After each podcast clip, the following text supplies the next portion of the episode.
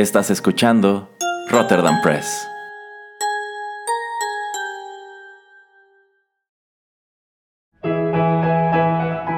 Rotterdam Press presenta Arena Rocky Metal.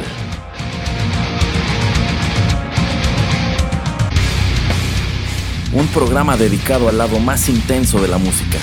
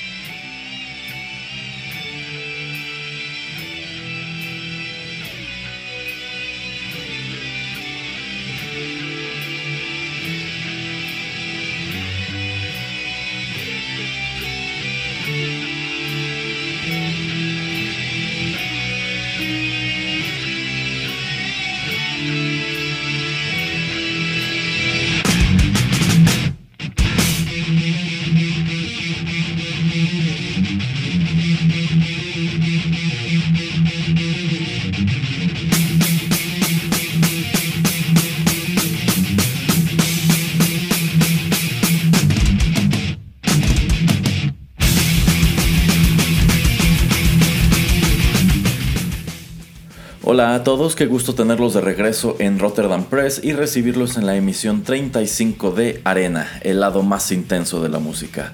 Los saluda Erasmo en estos micrófonos y los invito a que si no se han suscrito al podcast, lo hagan en cualquiera de las aplicaciones que nos ofrecen como SoundCloud, iTunes, Google Podcasts, iVox, Castbox y Tuning Radio, entre otras. Al suscribirse recibirán todas y cada una de nuestras emisiones nuevas directamente en su dispositivo móvil para que no se las pierdan. Y no olviden asimismo que pueden suscribirse a nuestro canal de YouTube en donde encontrarán contenidos adicionales a los que tenemos en este espacio.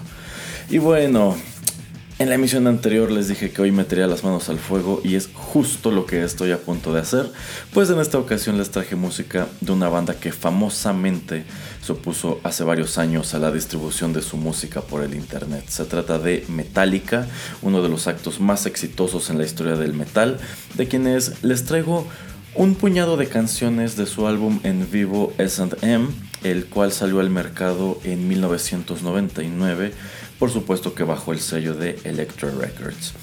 Este, este es un disco que me encanta, lo considero la mejor grabación que tiene la banda en directo y si acaso nos ponen un strike o nos tumban el podcast, bueno, al menos lo harán debido a un material interesante, ¿no?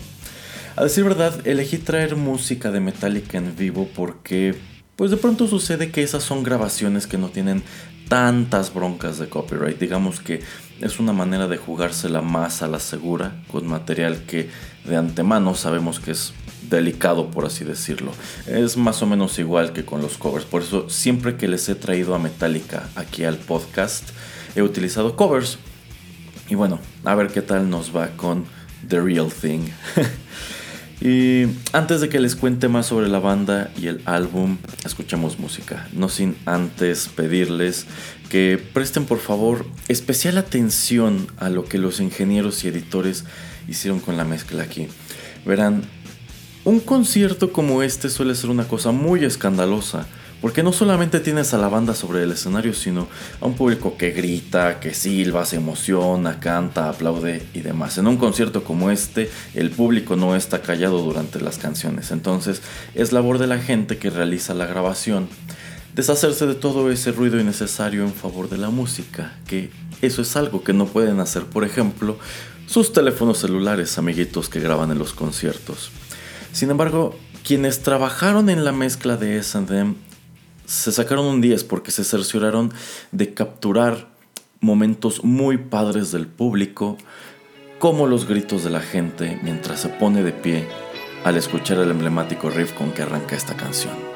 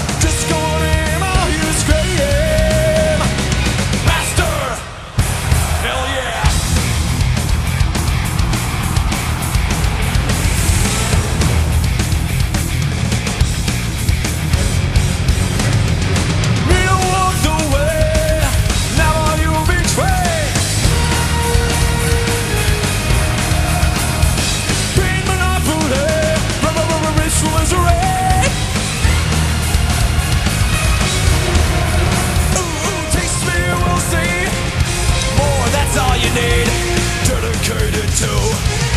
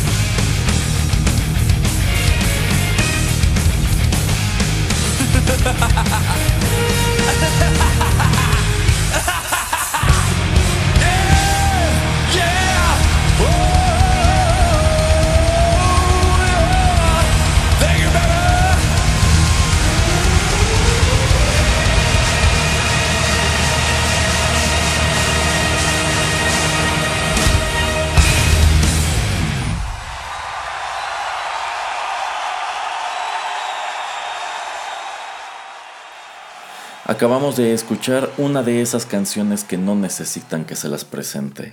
Master of Puppets, que apareció originalmente en el álbum homónimo de 1986, publicado también por Elektra. Master of Puppets fue el único sencillo que se desprendió de ese disco, es sin duda alguna la canción más popular del mismo y se sostiene como uno de los temas favoritos de la banda, el cual pues en definitiva no puede faltar en ninguno de sus conciertos. El librillo del álbum le da créditos de composición a los cuatro integrantes de la banda en ese momento, que eran James Hetfield en la guitarra y las vocales, Lars Ulrich en la batería, Kirk Hammett en la segunda guitarra y Cliff Burton en el bajo. De hecho, Cliff llegó a mencionar Master of Puppets como su favorita del disco y es una de las tres pistas de eh, Master of Puppets en las que él aparece mencionado como compositor. Las otras dos son Battery y la increíble Orion. Y escuchamos por supuesto la versión que aparece como tercera pista en el álbum en vivo de 1999 S&M, el cual se grabó en el Teatro Comunitario de Berkeley en California las noches del 21 y 22 de abril y salió a la venta en noviembre de ese mismo año. Este es el segundo lanzamiento oficial en vivo de Metallica. El primero fue Live Shit de 1993 y S&M destaca entre su discografía porque los acompañó sobre el escenario la Orquesta Sinfónica de San Francisco dirigida por Michael Kamen, quien escribió todos los arreglos que se pueden escuchar a través de las pistas que conforman el álbum. A la fecha, esta es la única presentación de este tipo que ha ofrecido Metallica y a decir de ellos en aquel entonces jamás repetirían algo así. Pero bueno, ya saben que Metallica son buenísimos para decir una cosa y luego hacer lo contrario y ya anunciaron hace menos de un mes me parece, anunciaron que este año con motivo del 20 aniversario de S&M darán otro concierto allá en California con orquesta completa por allí del mes de septiembre. Falta que lo cumplan, pero la verdad es algo que sí me interesaría mucho escuchar. Es en sí precisamente por lo del 20 aniversario que trae a la espinita de hacer una emisión a propósito de S&M pues aunado al hecho de que me encanta este disco y yo lo considero el mejor álbum en vivo de Metallica. Bueno, pues la realidad es que ellos ya arrastraban la idea de tocar en vivo con orquesta y toda la cosa desde los años 80 porque esa era una inquietud que Cliff Burton tenía en virtud de que él era un gran fan de la música clásica, lo que es más, eh, ya se los dije en el programa de exintegrantes, pero creo que no está de más repetirlo hoy. Yo considero que Cliff Burton era el músico más completo de esta agrupación y que mucha de la magia que encontramos en sus tres primeros lanzamientos, y vaya que se resintió en todos los subsecuentes, se debía en gran medida a Cliff Burton. Pero por desgracia, él murió muchos años antes de que Metallica se plantara sobre un escenario pues para dar su primer concierto sinfónico pero yo siempre he considerado que Cliff estaría muy orgulloso de lo que lograron aquí, aunque eso sí quizá no tanto de algunas de las canciones que eligieron tocar.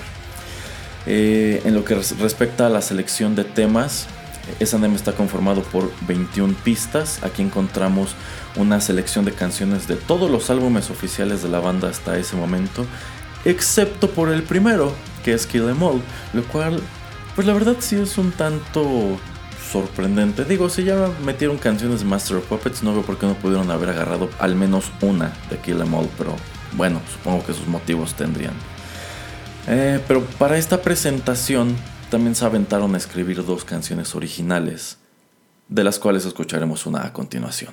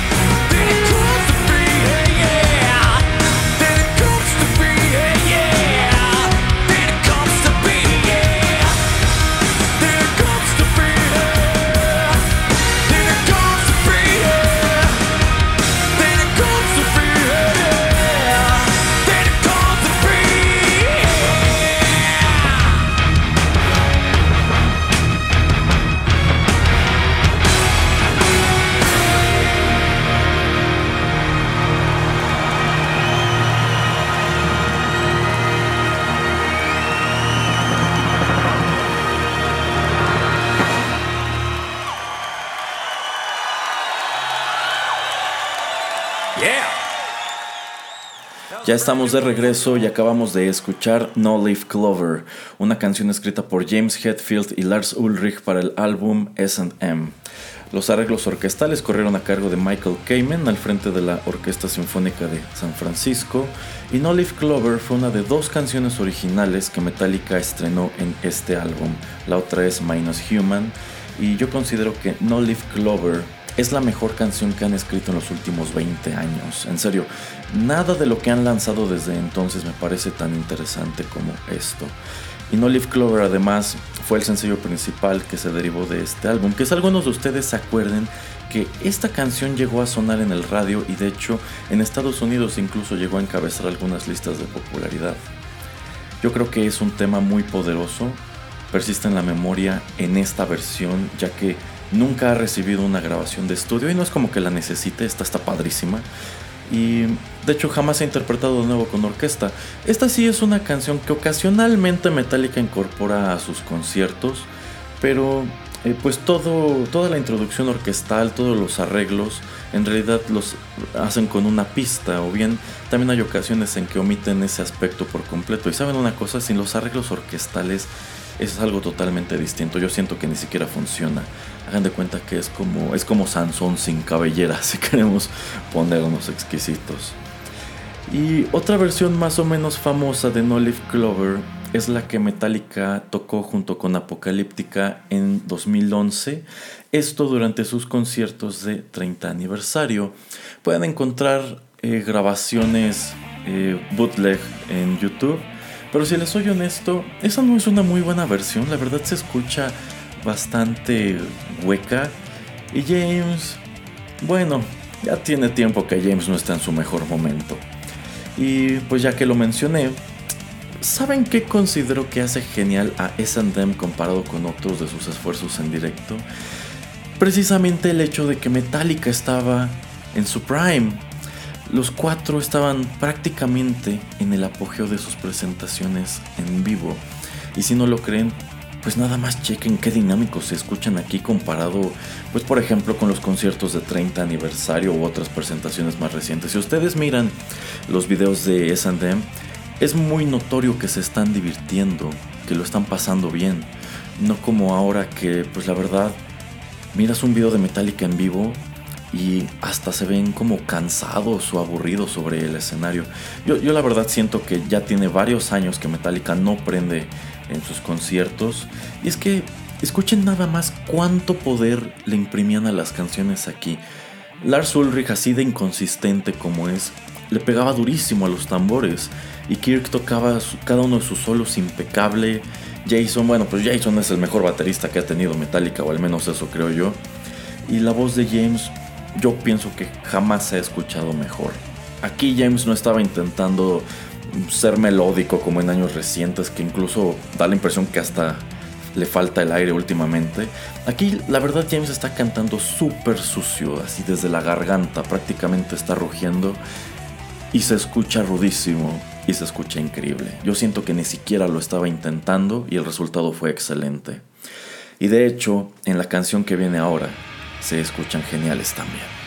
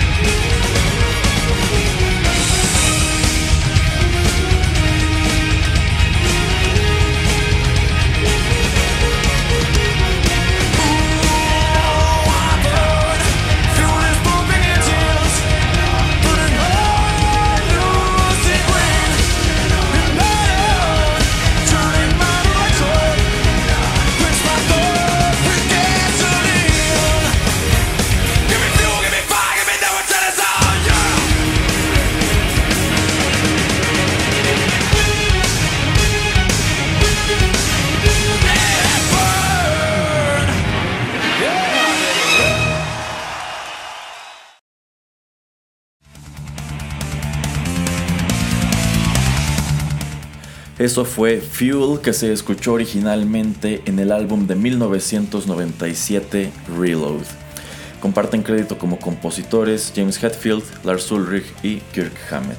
De hecho, tanto Load como Reload fueron álbumes en los que encontramos un mínimo de participación creativa de Jason Newsted. En el caso de Reload solamente le dan crédito en una canción Jason Newsted dejaría la banda en el año 2001 entre un montón de rumores, algunos de los cuales tenían que ver precisamente con hechos como este, el hecho de que parecía que en realidad no era pues tan partícipe de las composiciones de la banda. Pero bueno, sobre eso ya les platiqué en la emisión 27 de este programa que está dedicada precisamente a los ex integrantes de Metallica. Recuerden que todos los programas que hemos colocado hasta ahora están disponibles allí en el podcast. Eh, un dato adicional de S&M es que precisamente fue el último álbum que grabaron con Jason. Y tanto Load como Reload, ay, esos discos son evidencia de la transformación estilística que eh, sufrió Metallica durante la segunda mitad de los 90. Estos dos discos no fueron muy afortunados, que digamos, sobre todo por eso, porque aquí la banda se alejó en primer lugar, se alejó considerablemente de la imagen que venían manejando desde sus inicios. Algunos recordarán que fue precisamente para la promoción de Lowe's que todos se cortaron el cabello. Y también se alejaron mucho del sonido pues de thrash o de heavy metal de sus esfuerzos anteriores. Tanto en Load como en Reload, ellos se inclinaron por una especie de pues como rock pesado con muchos matices de rock alternativo, de adult oriented rock, incluso pues hasta como de música country en el caso de algunas canciones, sobre todo de, The Load. Las canciones que encontramos en estos álbumes son mucho menos agresivas que todo lo anterior, las guitarras ya no suenan tan pesadas y es notorio que los solos de guitarra de Kirk Hammett eh, pues son mucho menos protagónicos. Aquí la verdad ya no percibimos a un Metallica tan sucio, tan salvaje. Se tratan de ser un Metallica como más refinado pero esto no termina de ser algo muy positivo. Históricamente Load y Reload fueron sus álbumes peor recibidos hasta ese momento y yo coincido con aquellas opiniones que señalan sobre todo a Load como un álbum aburrido. Con sus muy notables excepciones, porque sí hay canciones allí que me gustan, pero yo, creo que la experiencia en general no es abrumadora, francamente. Em, ya les conté en otras emisiones que para muchos fans de la vieja escuela, el álbum negro fue el que detonó el declive de la banda y ya Load y Reload marcaron como la franca decadencia. Pero la verdad con todo y que no me encantan esos discos, yo pienso que Metallica no entró en decadencia hasta lo de Napster y hasta la eventual partida de Jason. Así que es muy válido decir que Metallica no estaba en su, en su mejor momento crítico hacia 1999. Y yo pienso que el lanzamiento de algo tan fresco como es Andem les dio un empujón que vaya que les venía en falta. Lo malo fue que pues ellos antes que aventar más canciones como No Leaf Clover, pues la verdad es que se sentaron en sus laureles, se pelearon con el internet, hicieron un reality show en torno a la salida de Jason y pues esperaron hasta 2003 para lanzar otro álbum que por desgracia no fue sino el muy desafortunado Saint Anger. Y es que saben una cosa, yo creo que eh, si ellos pudieran regresar en el tiempo y prevenir el lanzamiento de ese disco lo harían. Si hay un álbum malo en esta discografía, ese es Sign Danger. En su momento ni siquiera quise escucharlo completo. Y la verdad es que ni siquiera cuando tratan de arreglar las canciones de ese disco en vivo, ni siquiera entonces funcionan. Pero bueno, eh, regresando a Load y a Reload, eh, pues de las canciones que agarraron de esos discos para S&M, yo creo que Fuel, Until It Sleeps y The Memory Remains aportan bastante a la experiencia en general, pero lo que es Outlaw Torn, Bleeding Me y Devil's Dance me parecen francamente aburridas tanto aquí como en los álbumes. De hecho, yo creo que son tres canciones bastante malas que no me explico por qué digamos que incluso logran destacar un poco en su momento. Pero la verdad es que si escuchas Enthanem brincándote esas tres pistas no te pierdes absolutamente nada. Y en ese mismo orden de ideas de lo que agarraron de Load y Reload, yo creo que una de las canciones imperdibles de Load que igual encajó aquí de maravilla fue precisamente la que viene a continuación.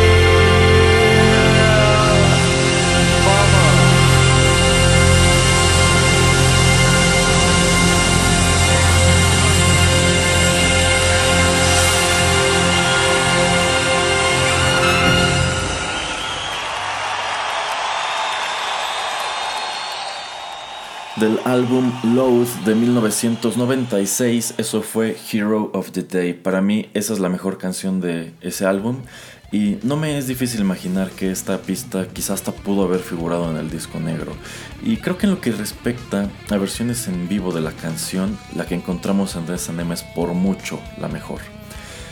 En este bloque deseo hablar solamente un poco sobre el hombre que hizo posible este álbum, Michael Kamen, él fue un músico estadounidense originario de Nueva York, eh, famoso sobre todo por sus bandas sonoras para cine y para televisión.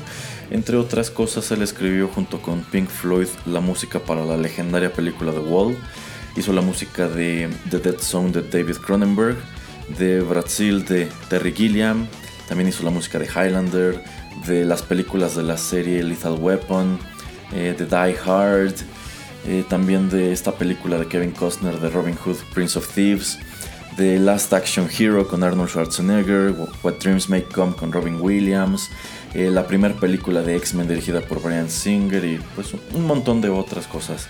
Y él también escribió eh, música, música de concierto.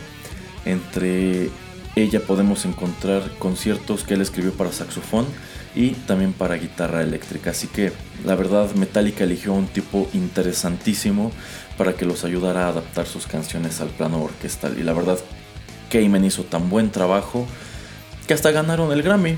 Ganaron el Grammy a la mejor ejecución de rock instrumental, aunque bueno, también ya les he dicho que para mí los Grammys son como premios hechos a la medida, pues bastante baratones. Y Michael Kamen eh, falleció en 2003 después de una carrera de más de 20 años. Uno de los motivos por los cuales eh, Metallica no quiso repetir el experimento de SM en dos décadas fue precisamente por respeto a su memoria. Y bueno, con eso llegamos al final de la información, con eso llegamos al final de esta emisión de Arena. Espero que les hayan gustado las canciones que elegí de SM para ustedes y también no haberme metido en una bronca con SoundCloud. La verdad esto solamente es una probadita de todo lo que incluye el disco, que no puedo dejar de recomendarles sobre todo porque es uno de los remanentes de la que para mí fue la mejor etapa en vivo de Metallica. Hay otro concierto de esa época que vale muchísimo la pena, es el concierto que ellos dieron en el Festival de Woodstock 99. Sobre todo la versión que hacen de One está muy padre. Chequenlo si tienen oportunidad, me parece que está completo en YouTube. Pues muchas gracias por su atención. Por favor, no dejen de seguirnos en nuestras redes sociales para que estén enterados de todos los contenidos que tenemos aquí en Rotterdam Press. Pueden encontrarnos en Facebook y en Twitter. Y también pueden añadirme en Instagram en donde me encuentran como Ich Erasmo. Y bueno, hoy para, para variar un poco y en vista de que abordamos un disco que en especial disfruto, hoy quiero despedirme con música. Y para cerrar la emisión 35 de Arena, los dejaré con la pista que viene a concluir el repertorio de SM Battery. Nos escuchamos pronto.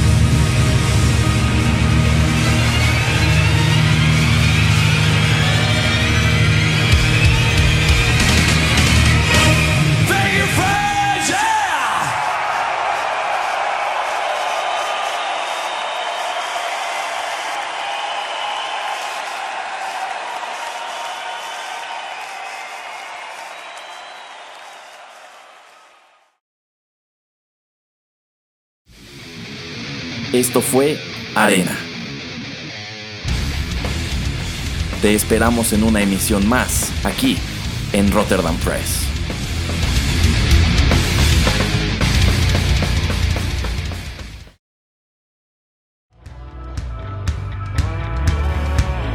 Estás escuchando Rotterdam Press.